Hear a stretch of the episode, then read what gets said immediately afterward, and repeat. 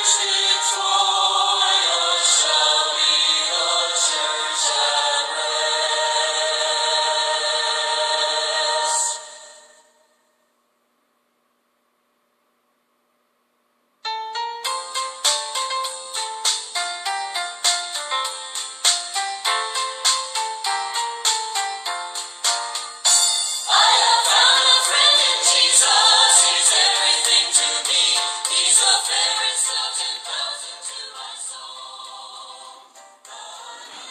Let's bow our head and pray. Father God, we bless your holy name. We thank you in the name of Jesus. We thank you for your presence among us. We commit the whole service into your hand. Come and take control in Jesus' name.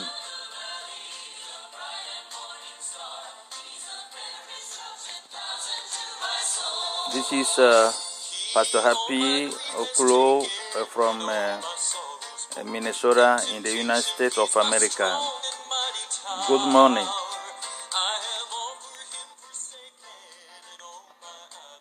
Just to remind you to visit our, our podcast, God is the Ministries, on Anchor, and you can hear the message uh, in English, French, and Ewe. Thank you to continue praying for us. We are praying for you too. May God lead us to the end of this year safely by His grace. Keep praying in Jesus' name. The title of uh, my teaching, again, uh, like uh, I did last week, uh, was uh, What are the fundamental principles of biblical leadership? This is the second and last part. Let's open our Bible and go to Proverbs 17 17 says, The friend loves at all times, and in misfortune he shows himself a brother. Proverbs 17 verse 17. Some friend a pastor needs. Listen very well. The promoter, the one who listens to you, a trainer, the one who bonuses us, or you, the one who descend in you. Pastor can be the loneliest man known on the earth of the earth, on the face of the earth.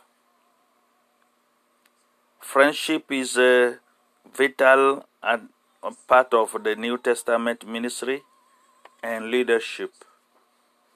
Without the quality, the biblical uh, friendship, we mold an imperfect Christian lifestyle for our church members.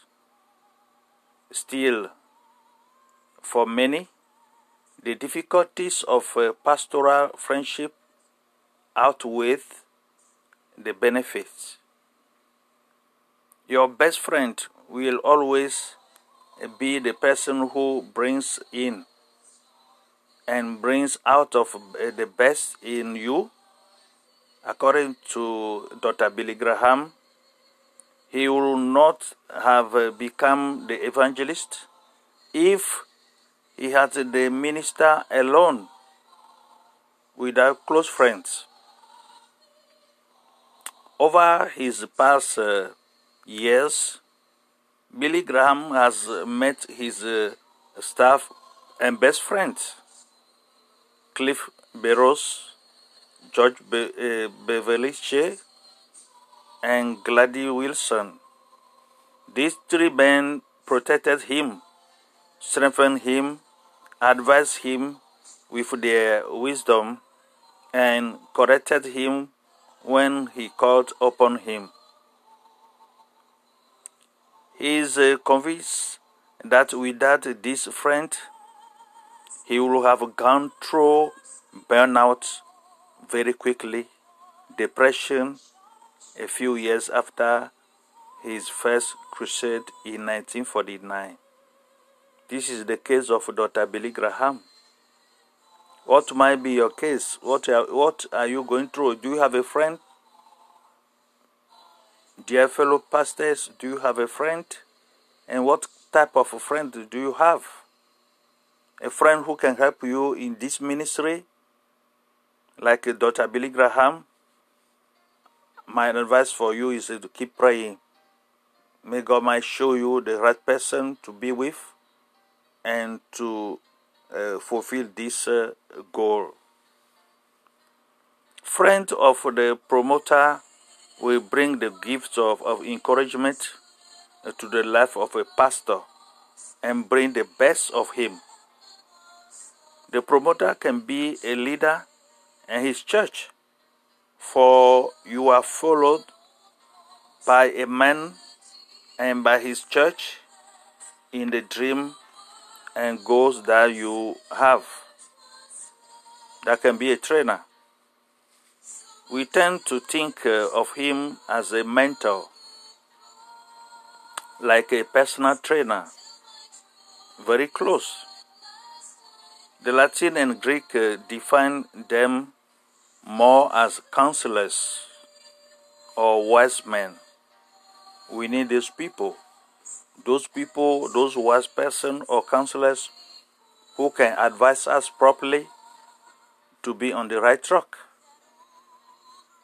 Our world is not afraid of talk about uh, uh, his coach as uh, the benchmark of his life. They they could be like uh, our coach, who is coaching us to be uh, to get done this job properly. Our trainers, mentors help us uh, in our marriage, for example, in ministry, in raising our children, in civic collaboration, in smelling our stuff, or any place we require a role model. You understand that?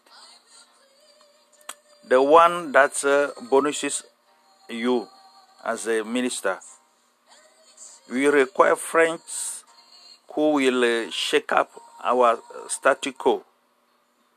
The one who disturb us, ask uh, us difficult questions, forcing us to look more precisely at our motivate and ambitions. Those who brothers us uh, know when uh, we have a step back into our comfort zone and they call on us to be more efficient.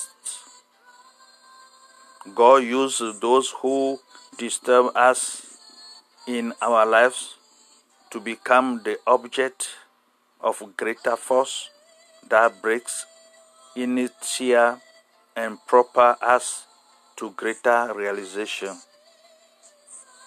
Friend leaders in, encourage in a healthy friendship. Pray, pray, pray to have God direction for this. These are some pillars of uh, leadership to glory of God. So, so, and so again. No work for the work uh, to, for the Lord is in vain. I leave you with uh, this encouraging end of uh, John, the man of God, John Bunyan's pilgrim journey that let us glimpse the harvest to come. Listen. There you will reap, they will, they will reap uh, what you have sown, knowing the fruit of your prayers, your tear, and all the suffering you have endured in your journey for the love of the King. There you will wear uh, golden crowns and continually enjoy the presence of the Holy Spirit, for you will see Him as He is. There you will, uh, will serve uh, unceasingly and uh, with your praises, hymns, and continual thinking, uh, thanksgiving. the one whom you have uh, served so willingly during your life in the world, thought with great sorrow because of the weakness of your flesh. There, your eyes will rejoice to see the Almighty. You will find in the following with uh, unspeakable joy those uh, of your friends who will follow you uh, to the holy place. You will be clothed with glory and majesty, ready to follow the Lord of glory when he comes to the sound of a trumpet. Carry on the wings of the wind and to descend with him. And when uh, he sits on the throne of his righteousness, you will be with him as assessor of his divine person. We must all lean unto Jesus Christ, who is the role model, our role model, who will lead our path to the heaven. May God bless all of us, especially those men and women of God. May God bless all of you.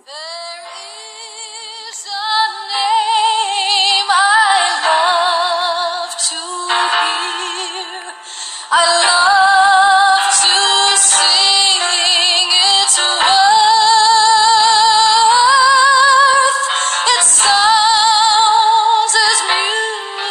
forget the title again.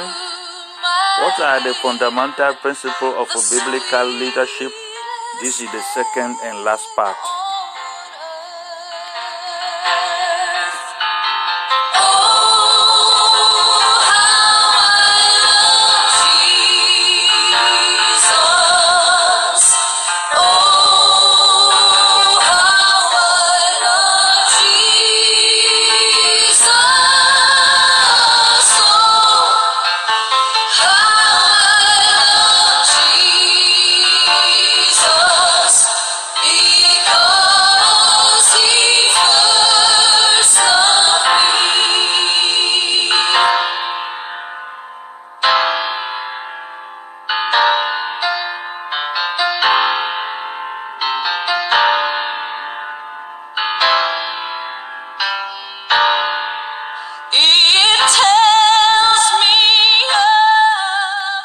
Let, uh, let's pray.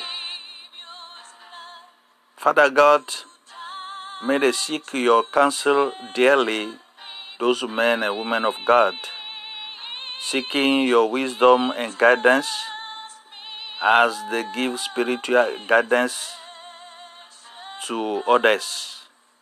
Feed them with patience, peace, and joy for their work, remembering you are with them even when their work is hard. For you are faithful to equip those who obey your call.